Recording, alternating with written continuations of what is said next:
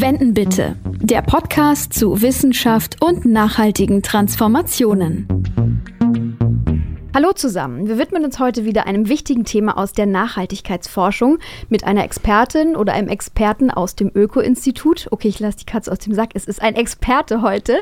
Eine neue Folge von Wenden bitte steht an. Ich bin Nadine Kreuzer und gemeinsam mit Mandy Schossig aus dem Öko-Institut haben wir wieder jede Menge Fragen vorbereitet und werden sie unserem Experten hier gleich um die Ohren hauen. Ja, hallo auch von mir. Ich bin auch schon sehr gespannt auf unser äh, Gespräch heute, denn äh, Nadine, es geht ja um Digitalisierung.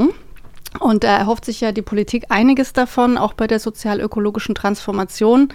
Digitale Tools sollen Tempo reinbringen beim Energiesparen und beim Ressourcensparen.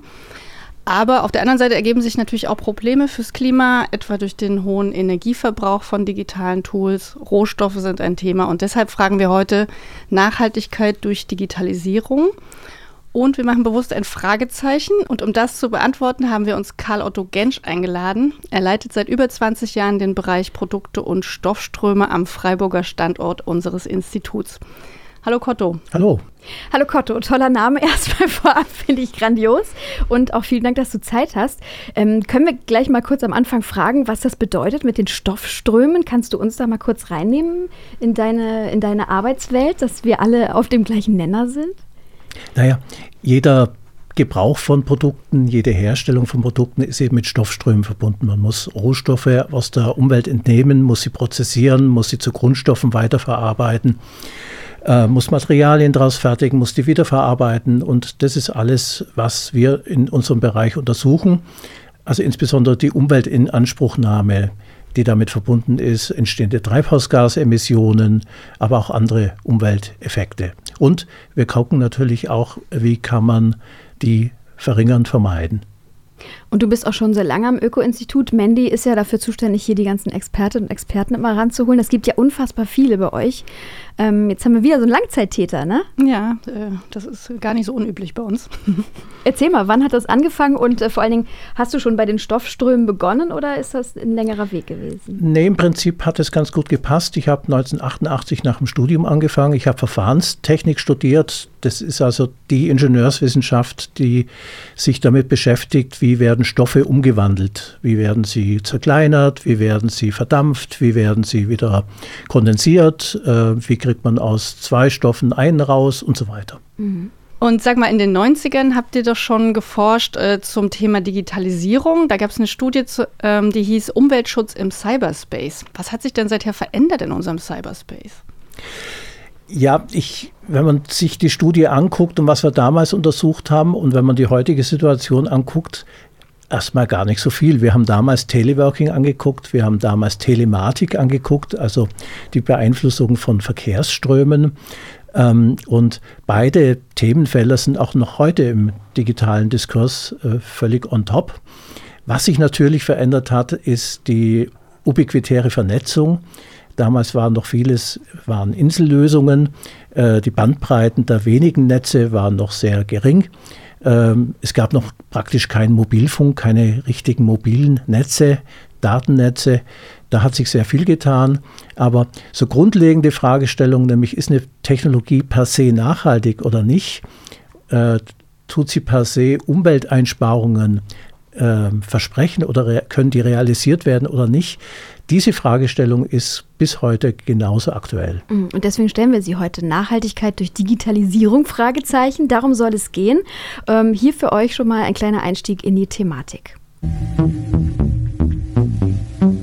Bis zum Jahr 2045 will Deutschland klimaneutral sein. In der Diskussion um die dafür notwendigen Transformationen wird oft das Potenzial der Digitalisierung betont. Sie soll dabei helfen, die Emissionen in verschiedenen Sektoren zu verringern und die sozial-ökologische Transformation zu beschleunigen. Gleichzeitig sind digitale Technologien mit einem enormen Energie- und Ressourcenverbrauch verbunden. Für jeden Laptop werden seltene Rohstoffe gebraucht, jedes Rechenzentrum muss mit Strom betrieben werden und auch jeder Videostream erzeugt CO2-Emissionen.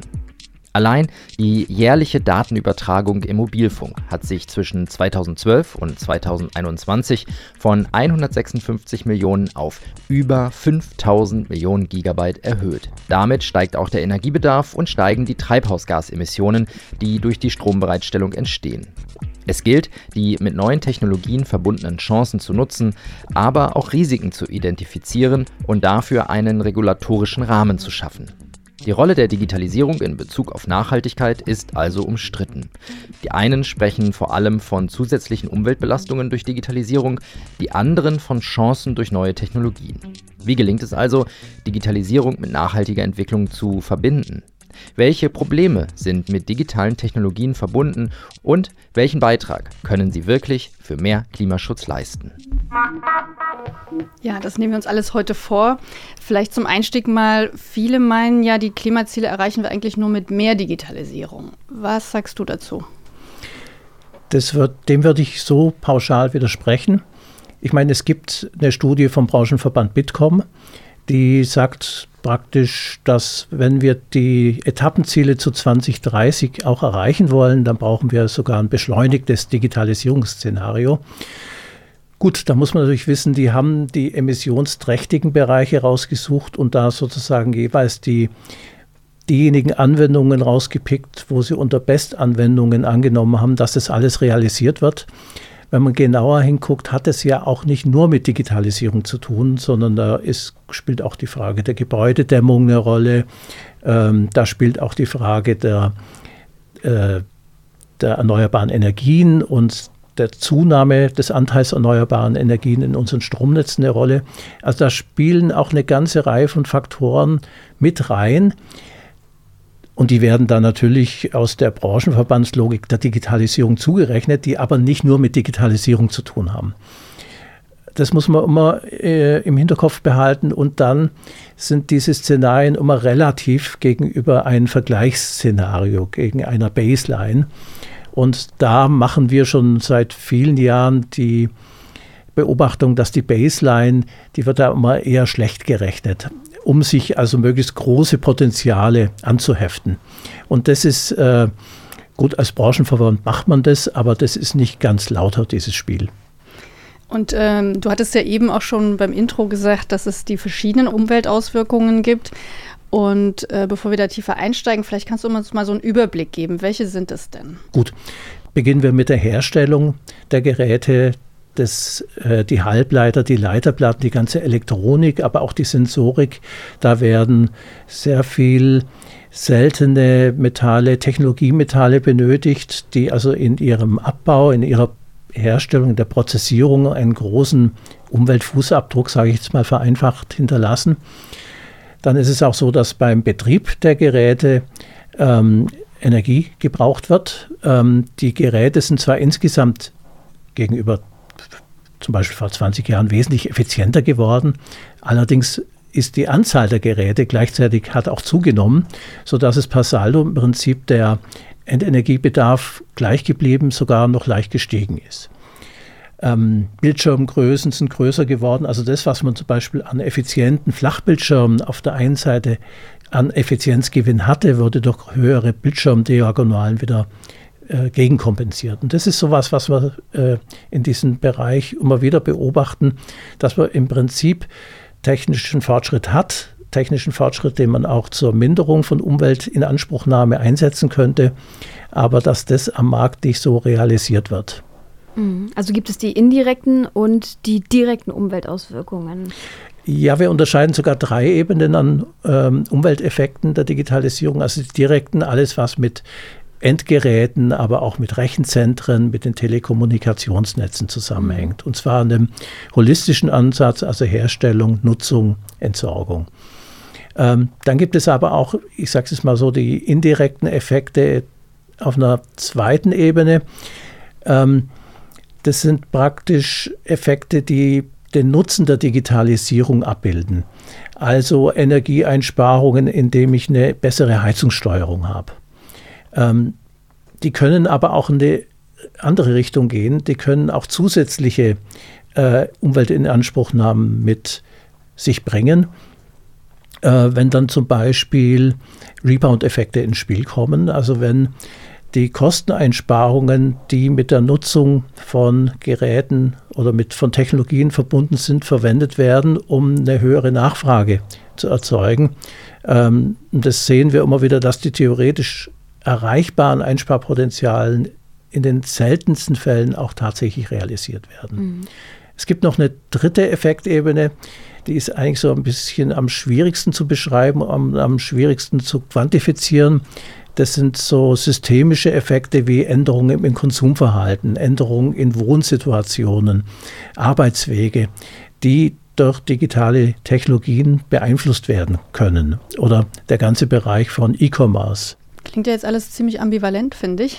Ähm, inwieweit bietet denn die Digitalisierung dann Potenzial für mehr Nachhaltigkeit oder mehr Klimaschutz oder Ressourceneinsparung und wodurch unterscheidet sich das? Naja, es setzt im Prinzip an, welche Nachhaltigkeitsprobleme habe ich und werden Technologien gezielt dazu entwickelt, gezielt dazu genutzt, um die bestehenden Herausforderungen auch zu bewältigen. Ähm, wir begleiten das zum Beispiel äh, in einem Projekt, was vom Bundesministerium für Bildung und Forschung gefördert ist, wo wir eine ganze Anzahl an grünen Technologien und an grüner Technologieentwicklung, die mit Digitalisierung zusammenhängen, begleiten. Also wo wir die praktisch Forschenden äh, entlang des Entwicklungsprozesses begleiten und ihnen zum Beispiel sagen, welche äh, Entwicklungsziele SDGs, beziehungsweise konkreter, welche Unterziele sind mit diesen Entwicklungen verbunden und wie tragen diese Technologien, die da entwickelt werden, ganz konkret, ähm, wie zahlen die ein auf diese Entwicklungsziele? Könntest du dafür ein Beispiel nennen?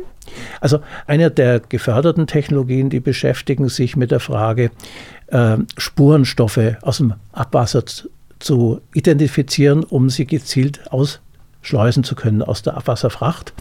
Und da ist es so, dass die Verringerung der Einträge von diesen Spurenstoffen einen direkten Beitrag gleich zu vier Unterzielen der SDGs beitragen, nämlich Verbesserung der Wasserqualität, das wäre das SDG 6.3, Verringerung von Erkrankungen aufgrund gefährlicher Chemikalien, das wäre das SDG 3.9, Verringerung der Meeresverschmutzung, SDG 14.1 und umweltverträglicher Umgang mit Chemikalien, SDG 12.4. Also man kann das ganz konkret auch an SDGs und den Beitrag zur Erreichung von SDGs messbar machen. Und kann man dann da sagen, dass es in den letzten Jahren äh, wirklich einen Fortschritt gegeben hat, dass sich das breiter aufstellt und dass viele SDGs, also die Sustainable Development Goals, das muss man vielleicht dazu nochmal sagen, diese Nachhaltigkeitsziele, ähm, ja, erreicht werden können? Ist das wirklich hilfreich und geht es da voran? Ja, ich würde mal diplomatisch sagen, es kann hilfreich sein, aber so eine ambitionierte Begleitforschung, das ist noch nicht gang und gäbe. Äh, also es wird sehr viel gefördert, sehr viel an Technologieentwicklung gefördert, wo es eben diese Begleitforschung nicht gibt und wo eben nicht so eine Rückkopplung äh, von dem Nutzen dieser Technologien mit Zielerreichung von Sustainable Development Goals erfolgt. Mhm. Und äh, ich wittere da ja schon wieder so ein bisschen die Politik. Wenn du sagst, das ist noch nicht Stand der Technik, was muss kluge Politik da tun, um das zu fördern? Ja, kluge Politik muss eben da genau ansetzen, dass sie zum Beispiel bei Forschungsvorhaben müssen ja auch immer Meilensteinpläne vorgelegt werden. Also bis wann glauben die Forschenden, hat die Technologie welchen Technologieentwicklungsreifegrad? Und genauso könnte man ja auch ich sage jetzt mal, die Forschungsförderung damit verknüpfen, äh, dass auch Zielbeiträge zu Nachhaltigkeitszielen quantifiziert dargestellt werden. Mhm. Und ganz konkret gibt es da auch Beispiele, ähm, wo Politik beispielsweise schon eingreift? Also wo es tatsächlich ähm, Überlegungen gibt, das ist die Einführung des digitalen Produktpasses, um sozusagen den Lebensweg eines Produktes mit den dazugehörigen Daten in einer holistischen Sicht zu beschreiben, also ganzheitlich zu beschreiben und damit auch Akteure entlang von Wertschöpfungsketten Daten in die Daten zur Verfügung zu stellen, die sie in die Lage versetzen, zum Beispiel eine bessere Verwertung, ein besseres Recycling, ein besseres Refurbishment äh, zu gewährleisten. Aber das ist nicht nur eine technische Frage ich glaube auch auf dieser technischen Ebene würde das sich relativ schnell auch bewerkstelligen lassen. Es ist auch eine Frage der Datenökonomie, der Datengovernance, nämlich wer hat denn überhaupt das Anrecht, äh, welche Daten zu bekommen entlang der Wertschöpfungskette? Wie werden Aufwendungen von denjenigen, die Daten erhoben haben und für den Pass zur Verfügung stellen, wie werden die abgegolten? Ähm, und da gibt es noch sehr viele offene Fragen und Aushandlungsprozesse, die da ähm, gemacht werden müssen, um wirklich das, was die Politik anstrebt, so einen diskriminierungsfreien Zugang zu diesen Daten auch zu gewährleisten. Aber das ist kein Selbstläufer, sondern das ist ein ganz typisches und prototypisches Beispiel, ähm, äh, vor was da die Politik äh, steht, welche Gestaltungsaufgaben da äh, zu tun sind bei diesem Wort digitaler Produktpass, wenn man jetzt an Verbraucherinnen und Verbraucher denkt, kann man sich auch immer schön vorstellen, man geht in den Supermarkt und scannt irgendeinen QR-Code ab und dann weiß ich, wie der Weg dieses Produktes ist, aber das hat damit natürlich nichts zu tun. Ne? Kann auch damit zu tun haben, dass man aus diesem Produktpass das, den, äh, das Vorleben des Produktes kennt, dass man weiß oder nachweisen kann, sind kommen die Bestandteile aus sozial verantwortlichen Lieferketten und so weiter. Aber da kommen doch ganz andere Dinge ins Spiel.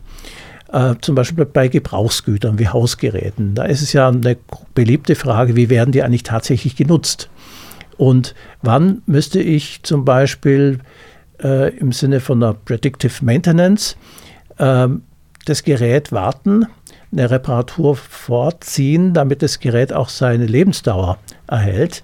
Das kann man mit digitalen Schnittstellen machen. Viele Hausgeräte sind bereits mit einer WLAN-Schnittstelle ausgerüstet und wenn man da auch Geschäftsmodelle fördert, die dann auch solche Praktiken äh, bevorzugen, da könnte man Digitalisierung tatsächlich und den digitalen Product Passport oder den digitalen Zwilling sehr gut einsetzen, um zum Beispiel die Nutzungsdauer von Geräten zu verlängern.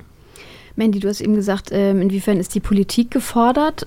Ich erinnere mich ans Jahr 2000, da gab es vom äh, Bundesumweltministerium eine umweltpolitische Digitalagenda, die da ja so ins Leben gerufen wurde mit vielen äh, Vorhaben und Ideen.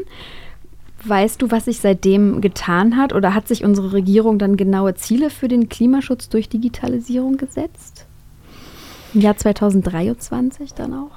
Ähm, Ende August 2023 hat die Bundesregierung bei ihrer Klausur in Meseberg die Digitalstrategie der Bundesregierung vorgestellt.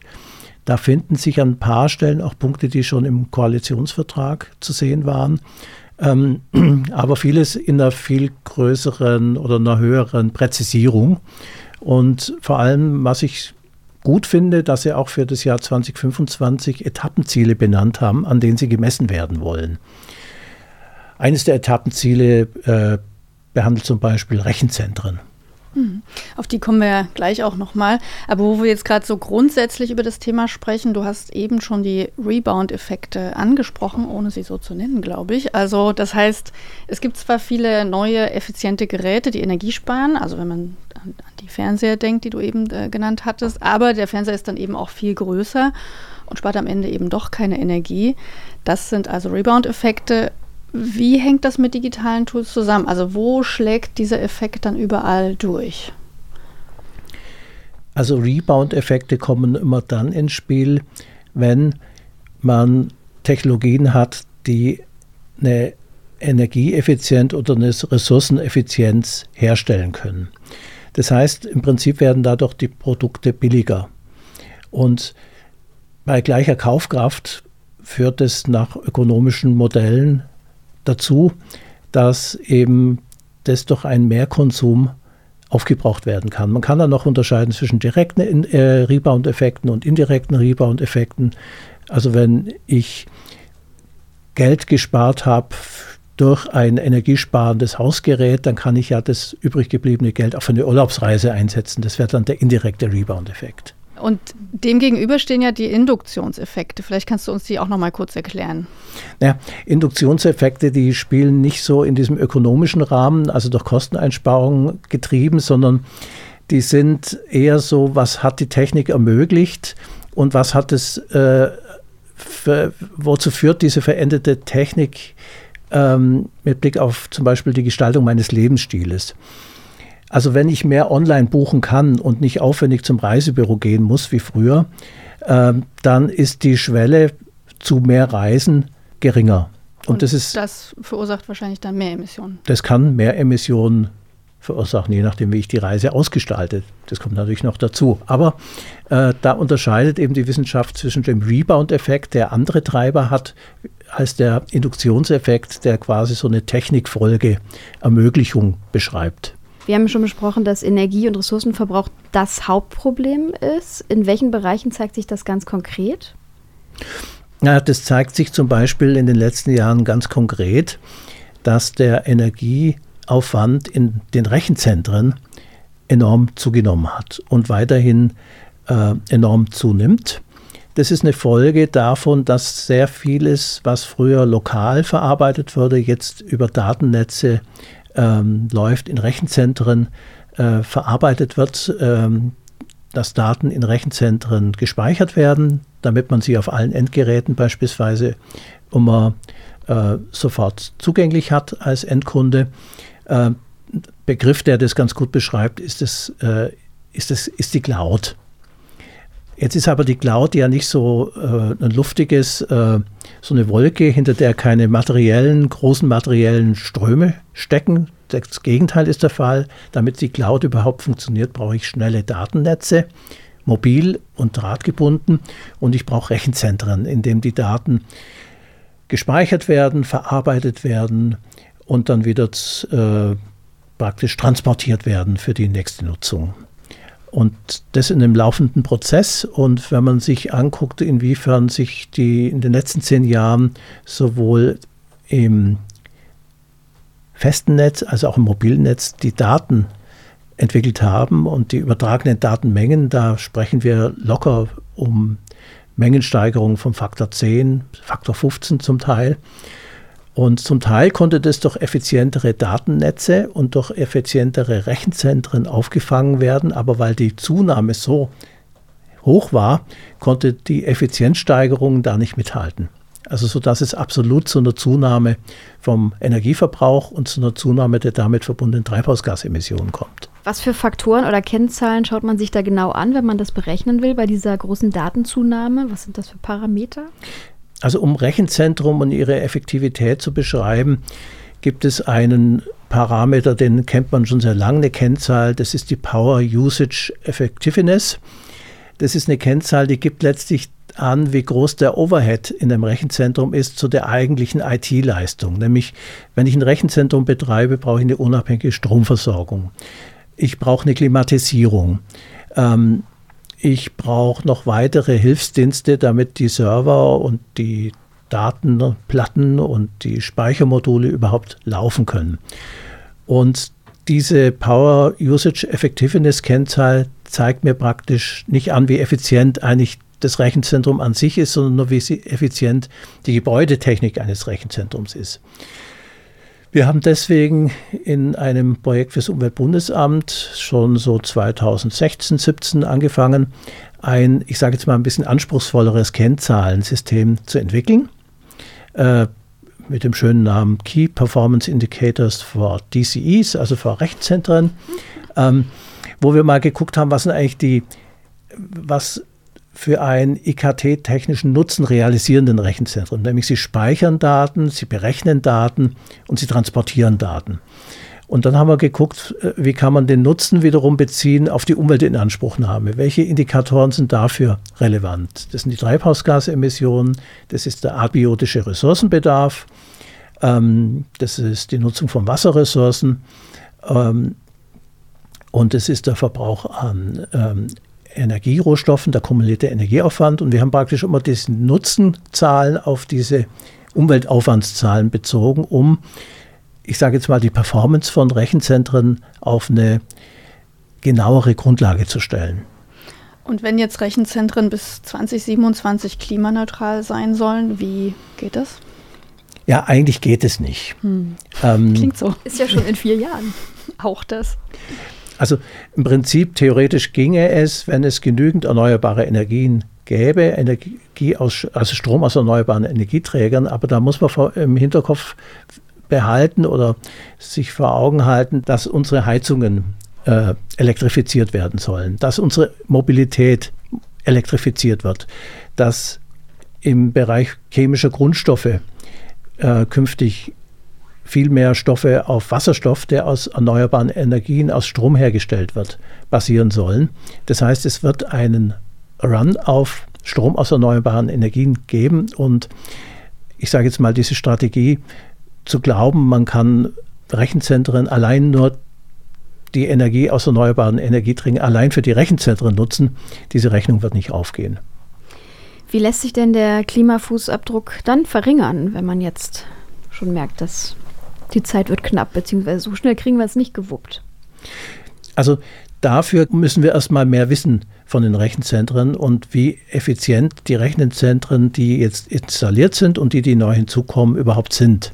Und deswegen gibt es jetzt auch eine Initiative, äh, die auch in der Digitalstrategie der Bundesregierung, die ich vorher erwähnt hatte, auch mit aufgenommen ist, nämlich ein Rechenzentrumsregister, um überhaupt zu gucken, was ist Stand der Technik, was ist am Markt verfügbar und um aber auch diese Effizienzzahlen auszuweisen, dass, ich sage jetzt mal, vielleicht jetzt nicht ein einzelner Endkunde, aber große Unternehmen, die Rechenzentrumsdienstleistungen einkaufen, am Markt sich auch das Rechenzentrum auswählen können, das die effizienteste Technik hat. Effiziente Techniken, Rechenzentrum beschreibt die Notwendigkeiten auch nur zum Teil, was wir auch aus der Diskussion mit ähm, Kolleginnen und Kollegen, die sehr stark Rechenzentren auch beraten, in, äh, mit Blick auf Energieeinsparungen, Ressourceneinsparungen, wissen, dass viele Rechenzentren zum Beispiel viel zu groß geplant sind, ähm, viel zu redundant ausgelegt sind. Und wenn zum Beispiel die Server in einem Rechenzentrum ähm, nicht gut ausgelastet sind, dann ändert sich an dem Strombedarf nur relativ wenig, weil die Fixaufwendungen sind immer da und selbst ein zu 0% ausgelasteter Prozessor in einem Server braucht 50% des Energiebedarfs. Da gibt es also noch sehr viel Managementregeln zu entwickeln und umzusetzen, um hier die möglichen Effizienzsteigerungen auch tatsächlich in die Praxis umzusetzen. Und da kann so ein Kennzahlensystem und das Sichtbarmachen des Ausweisens der Effizienz sehr wohl am Markt was verändern. Und in dem Zusammenhang habt ihr ja auch eine Methode erarbeitet, das Green Cloud Computing. Kannst du uns das kurz erklären, was das meint? Ja, Green Cloud Computing ist im Prinzip eine Fortsetzung der Studie, wo wir die Kennzahlen für Rechenzentren entwickelt haben. Da haben wir nämlich typische Rechenzentrumsdienstleistungen wie Videostreaming, wie Videoconferencing, wie Online-Storage definiert. Also definiert in dem Sinne, was heißt es an nachgefragter Rechenzentrumsdienstleistung pro Terabyte Daten, pro eine Stunde Videostream ähm, und haben dadurch können wir darstellen, wie groß ist letztlich der Energiebedarf, wie groß ist der Ressourcenbedarf für diese Cloud-Dienstleistungen, die ich nachfrage. Und dadurch sind wir aber auch in der Lage, die künftig vergleichbar zu machen. Also dass man könnte dann zum Beispiel daran denken, dass bevor ich ein Video downloade oder bevor ich den Videostream starte, dass ich dann gleich die Kennzahl mitgenannt bekomme. Was verursacht dieser digitale Konsum an Ressourcenbeanspruchung an Treibhausgasemissionen. Da sind wir im Grunde genau schon bei der nächsten Frage und es geht genau um die, die Personen, also um uns alle, die das äh, in Anspruch nehmen, also das Streaming und Co. Wenn wir jetzt an unseren digitalen Lebensstil denken, Handy, Laptop und so weiter, ähm, das ist ganz interessant. Also erstmal, was haben wir für einen Klimafußabdruck? Was haben unsere digitalen Geräte für einen? Du hast es eben schon so ein bisschen genannt. Vielleicht kannst du da noch ein paar Dinge mehr zu sagen. Vielleicht auch, was vielen gar nicht bewusst ist. Man hat hier noch ein Gerät und hier ist der Rechner auf dem Tisch und dann guckt man hier noch schnell was an, dann wird da ein Video nochmal abgespielt, obwohl man es gar nicht sehen wollte und da poppt was auf. Das hat ja alles einen Einfluss auf genau das, was du beschreibst. Ja, also was wir gemacht haben, beziehungsweise genauer muss ich da mal meinen Kollegen Jens Kröger erwähnen, der da sehr viel arbeitet zu diesem Thema. Ähm, er hat mal definiert oder mal abgeschätzt, was ist eigentlich so der durch, äh, durchschnittliche Digitalkonsum.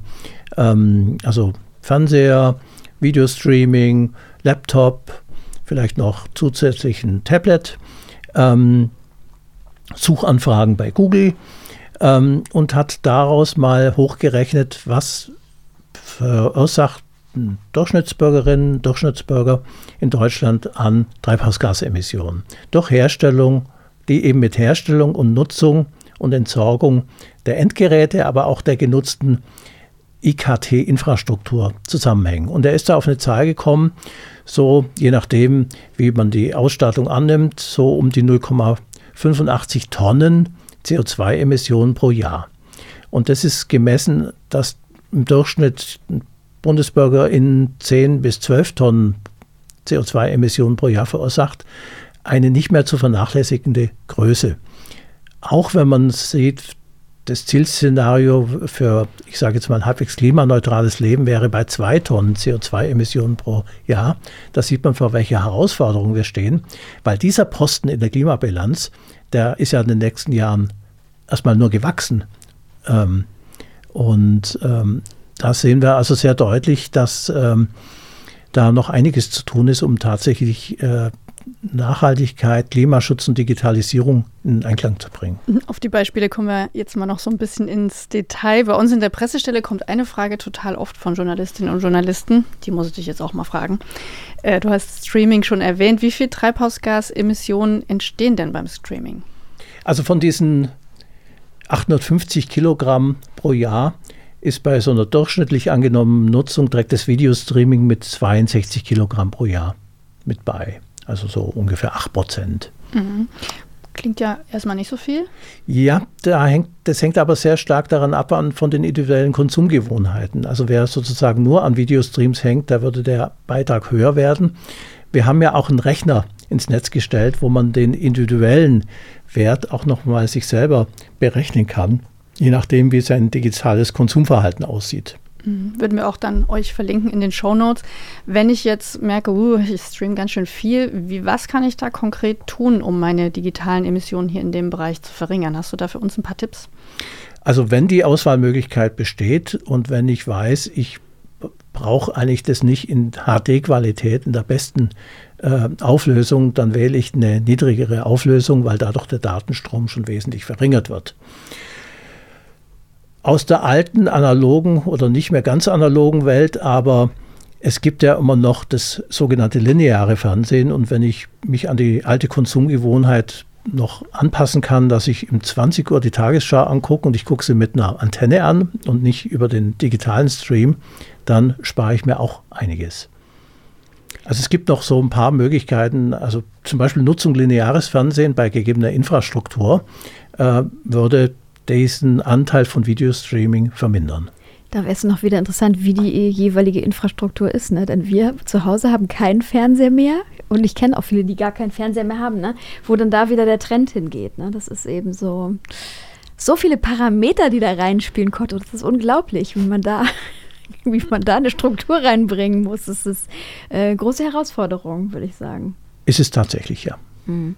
Wie sieht es denn aus, wenn es Vorgaben gäbe für Streaming? Also du hast jetzt gerade schon gesagt, äh, kleinere Bandbreite, dass man sagt, ich muss jetzt nicht die super Auflösung haben, ich stelle mir das äh, kleinstmögliche ein, da bin ich auch mit zufrieden für diesen Fall, was auch immer ich dann schauen möchte. Aber gibt es da vielleicht ja Vorgaben, dass mal was aufpoppt und sagt, müssen Sie das wirklich in der höchsten Auflösung gucken oder irgend sowas oder politische Vorgaben, irgendwas in die Richtung, wird da was unternommen? Ist mir nicht bekannt, dass man so weit gehen will. Ich meine, wir kennen das ja von der klassischen Produktpolitik, dass man erstmal einsteigt mit einer besseren Verbraucherinformation, dass man also das, was durch diese Nutzung des Produktes oder durch die Nutzung eines Dienstes ausgelöst wird, quantitativ dargestellt wird. Entweder in absoluten Werten oder, das kennen wir vom Energieeffizienzkennzeichnen, relativ zu einem Maßstab von A bis E. Und äh, wie sieht es beim Thema Software aus? Das haben ja die wenigsten von uns so auf dem Schirm, dass auch Software für Emissionen sorgt. Woher weiß man, wie klimaschädlich Software ist oder welchen Abdruck es da gibt zumindest?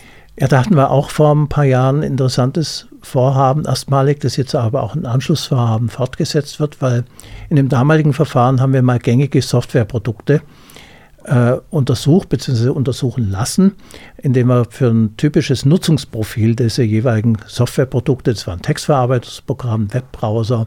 Ähm, und das Interessante war aber, dass sich von der Funktionalität identische Produkte, zum Beispiel ihren, ihren spezifischen Energieverbrauch, zum Beispiel um Faktor 4 unterschieden haben. Ähm, und wie berechnet man dann den Energieverbrauch? Das sind ja so ganz kleine Dinge, die da passieren bei Software. Ja, da gibt es aber schon Tools, die das ermöglichen, also wo man praktisch die Inanspruchnahme der Netzwerkressourcen, der Rechnerressourcen messen kann. Mhm. Dann kommen wir jetzt zu unserer Steak-Frage, denn die passt da sehr gut hin. Ähm, es gibt ja diesen Mythos, der sich auch hält, dass äh, zum Beispiel zehn Google-Anfragen, da wären wir dann bei der Suchmaschine, äh, so viel verbrauchen wie ein Steak. Also das ist einer der Felder, wo es immer wieder sehr viele Zahlen gibt, die man eigentlich nie so richtig ganz nachvollziehen kann. Wir haben das auch mal versucht zu verifizieren und man kommt da auf relativ hohe Bandbreiten. Also nach den letzten Überlegungen, die wir angestellt haben, kann man es abschätzen auf etwa 1,45 Gramm pro Suchanfrage, also 1,45 Gramm CO2-Äquivalente pro Suchanfragen. Das wären also bei 100 etwa 145 Gramm CO2-Äquivalente. Dann ist es natürlich die Frage, wie schwer ist mein Steak? Und wie kann man den Verbrauch hier verringern, wenn man das doch noch mal ein bisschen reflektierter haben will? Naja, also hinter den Suchanfragen stecken, stecken natürlich äh, Rechenzentren und stecken natürlich Software, die praktisch den Betrieb der Rechenzentren wieder gewährleisten. Und da kann man natürlich sich überlegen, wie kann man solche Suchanfragen effizienter gestalten. Nach neueren oder fast neuesten Überlegungen oder Meldungen muss man das allerdings in Frage stellen. Also die Weiterentwicklung der klassischen Suchanfrage bzw. des Suchergebnisses ist ja ChatGPT. Ähm, und erste Meldungen gehen da von einem enormen Ressourcenverbrauch aus. Ähm, das heißt, wir haben hier eigentlich eher eine Entwicklung, die völlig in die andere Richtung gehen könnte, nach allem, was wir bisher absetzen können. Also es wird momentan eher mehr als weniger. Äh, nicht unerwähnt möchte ich natürlich auch noch lassen, ähm, dass es natürlich auch die Komplexität der Suchanfrage ist, die die Beanspruchung in einem Rechenzentrum mitbestimmt. Mhm. Ja, auf ChatGPT wollten wir später auch nochmal ähm, beim Thema KI zu sprechen kommen. Da hüpfen wir dann gleich nochmal hin. Ganz kurz nochmal abschließend zur Software und auch in diesem Zusammenhang zur ähm, Obsoleszenz. Vielleicht gerne nochmal den Zusammenhang vielleicht auch dieser beiden Geschichten und vielleicht kannst du auch nochmal erklären, was genau Obsoleszenz bedeutet und auch in Bezug auf Software. Das ist bestimmt vielen auch nicht bewusst, dass da äh, auch eine Problematik hintersteckt bei Software. Also allgemein beschreibt Obsoleszenz ein Phänomen, dass die theoretisch mögliche Nutzungsdauer von Produkten, Geräten nicht erreicht wird. Ähm, das hat sehr viele Ursachen, auch psychologische Ursachen, die natürlich durch Marktangebote auch getrieben werden, wenn man praktisch dann alle zwei Jahre in seinem Handyvertrag das neue Smartphone kriegt. Äh, für einen sehr geringen Zusatzpreis, dann wird natürlich sowas auch mit angetrieben, diese Obsoleszenz. Es gibt aber auch eine softwarebedingte Obsoleszenz dadurch, dass ältere Geräte mit der jetzt zur Verfügung stehenden Software häufig nicht mehr lauffähig sind oder die Performance so schlecht ist, dass dann Nutzerinnen und Nutzer sehr schnell sagen, nee, das taugt nicht mehr, ich will jetzt ein neues Endgerät.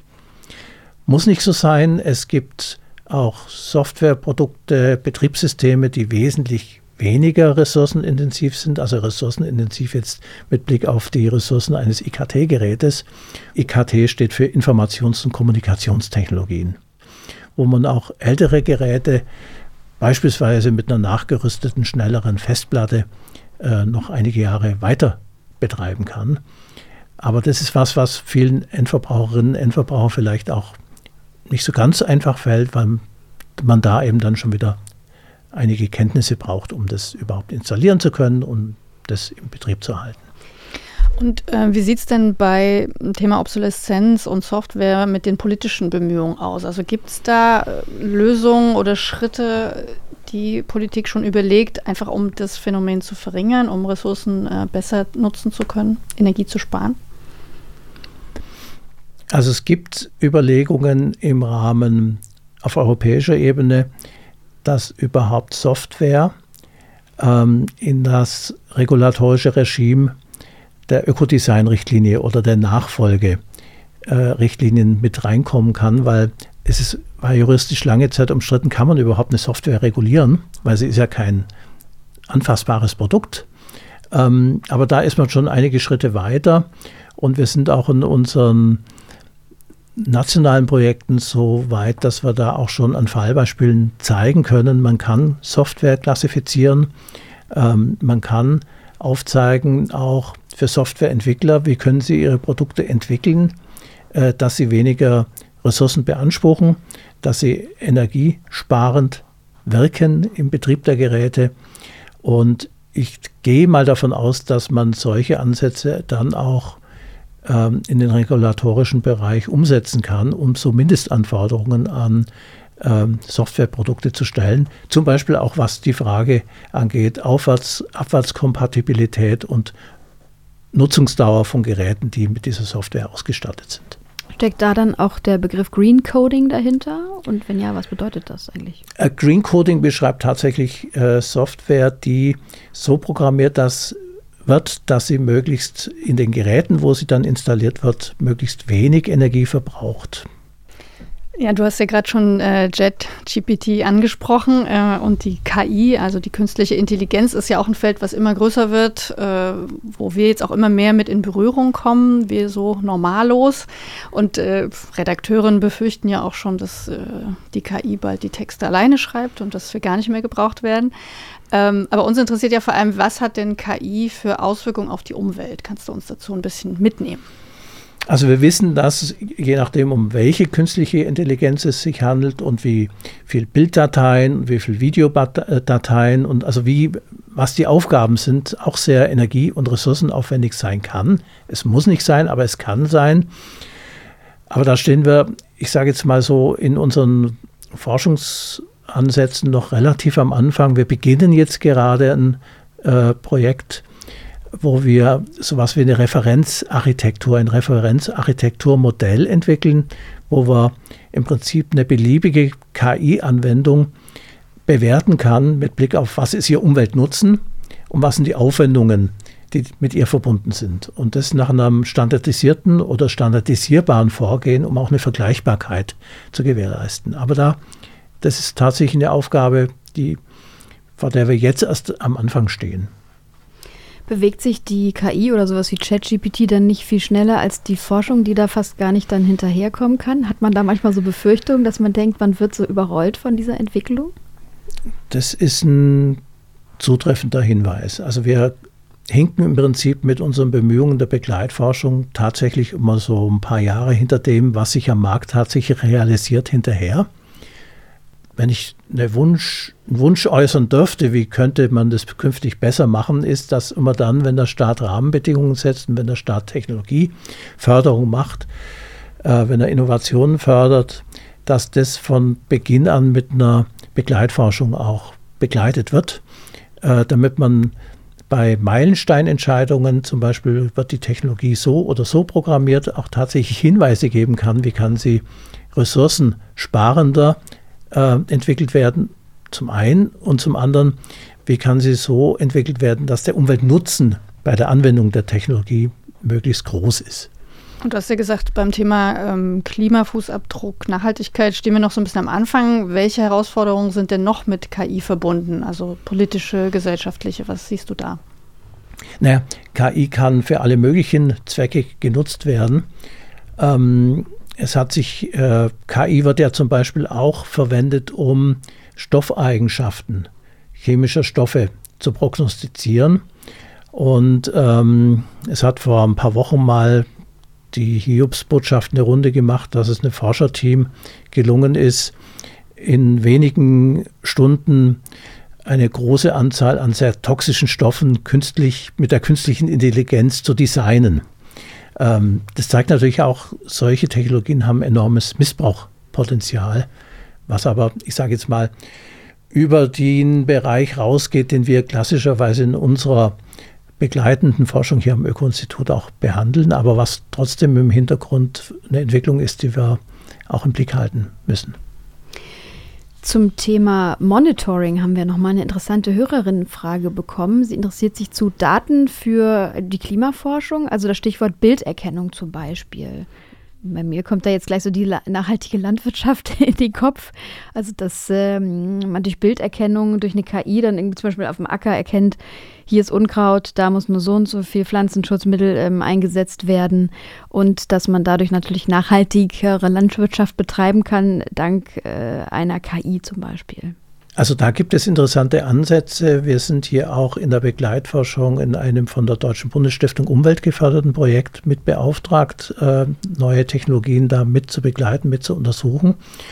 Und da ist eine Entwicklungsrichtung, dass tatsächlich äh, Beikräuter, die man äh, auf dem Acker nicht will, per Bilderkennung erkennt und mit mechanischen Verfahren ähm, aus dem Acker eliminiert und dadurch den Einsatz von Pflanzenschutzmitteln, von Herbiziden in dem Fall einspart. Allerdings ist es auch so, zusätzlicher Aufwand, gerade Bilderkennungsverfahren sind in der Regel mit einem hohen Umweltaufwand verbunden. Der muss natürlich abgewogen werden mit der Ersparnis an Pflanzenschutzmitteln. Stichwort Rebound-Effekt. Oder? Ja, wobei das ist so, wie wir es definieren, im engeren Sinn kein Rebound-Effekt, sondern das ist Burden Shifting. Burden Shifting, oh, okay. das muss uns aber auch noch mal ganz kurz Wir nehmen es ganz genau. Burden Shifting, Kontoeinsatz noch dazu. Man muss im Diskurs manchmal ein bisschen aufpassen, dass man nicht alles als Rebound-Effekt beschreibt, weil fachlich korrekterweise würden wir, wenn ich zum Beispiel auf der einen Seite einen höheren Energieaufwand für die Bilderkennung habe und einen geringeren Stoffaufwand, ähm, für das Pflanzenschutzmittel. Das ist so ein typisches Beispiel von Burden Shifting, wo ich also eine Umweltbelastung mit einer anderen in Beziehung setzen muss, also mehr Energieverbrauch versus weniger Toxizität auf den Feldern. Mhm. Und du hast ja gerade schon gesagt, dass ihr untersucht, welchen Nutzen äh, neue Technologien dann haben. Das ihr, seid ihr ja gerade noch dabei. Äh, aber könnt ihr schon absehen, wie sich denn so Rahmenbedingungen ändern müssten, dass beispielsweise KI nachhaltiger eingesetzt werden kann? Naja, also wenn man die SDGs, diese Sustainable Development Goals, wirklich ernst nimmt, dann müsste man auch sagen, KI muss auf SDG-Ziele einzahlen äh, und es muss quantifiziert sein und es muss nachgewiesen werden können.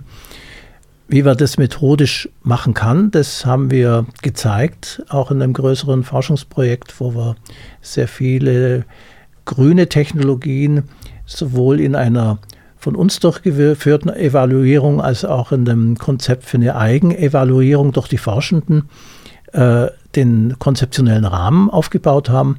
Und das ist mit Sicherheit eines der Wege, die künftig gegangen werden müssen, ähm, weil man sonst ähm, diesen Anspruch, Digitalisierung soll zu einer nachhaltigen Entwicklung, zur Erreichung unserer Nachhaltigkeitsziele beitragen, nicht ernsthaft einlösen kann.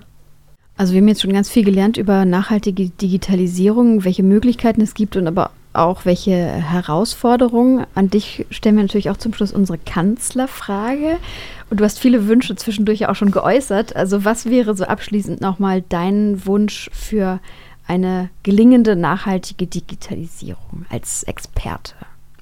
Also das wäre tatsächlich, was ich vorhin schon mal so habe anklingen lassen, aber was ich gerne jetzt doch mal äh, wiederhole, ist, dass tatsächlich bei großen Technologieförderprojekten immer da, wo auch jetzt Meilensteine gesetzt werden, zum Beispiel in der Digitalstrategie der Bundesregierung, da wird ja vom Verkehrsbereich ist die Rede, da ist von dem Bereich Bildung äh, die Rede. Also dass bei diesen großen Leuchtturmentscheidungen in der Digitalstrategie tatsächlich proaktiv auch eine Begleitforschung gibt. Das würdest du dann als Bundeskanzler veranlassen? Natürlich. Wir haben ja jetzt in diesem Podcast sehr viel gesprochen über Energie und Ressourcenaufwand ähm, und über Rechenzentren und Endgeräte und über Obsoleszenz, Lebensdauer.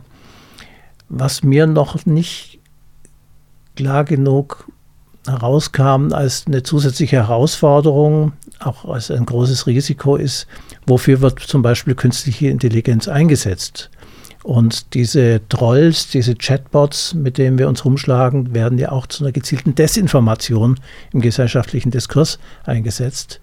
Ähm, und diese Risiken, auch diese Risiken für unsere Demokratie, für unsere äh, Gesellschaft, die halte ich auch für mindestens ebenso groß wie die Risiken durch überbordende Ressourcenbeanspruchung, durch Treibhausgasemissionen.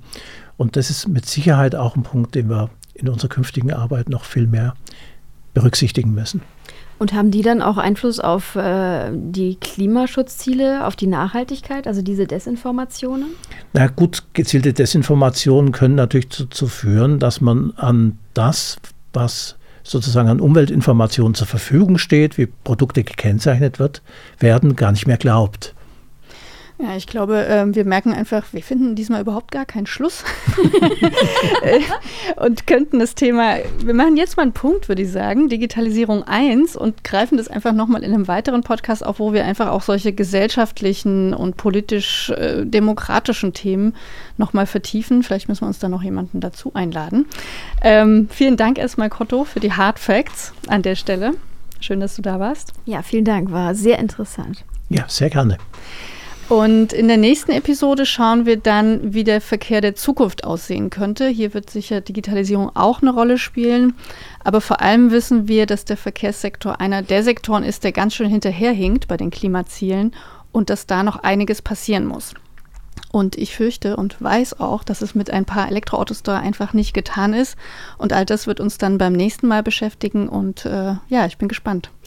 Genau, dann heißt es wieder wenden bitte und wir widmen uns dem Verkehrssektor. Ähm, für heute erstmal ganz herzlichen Dank für eure Aufmerksamkeit.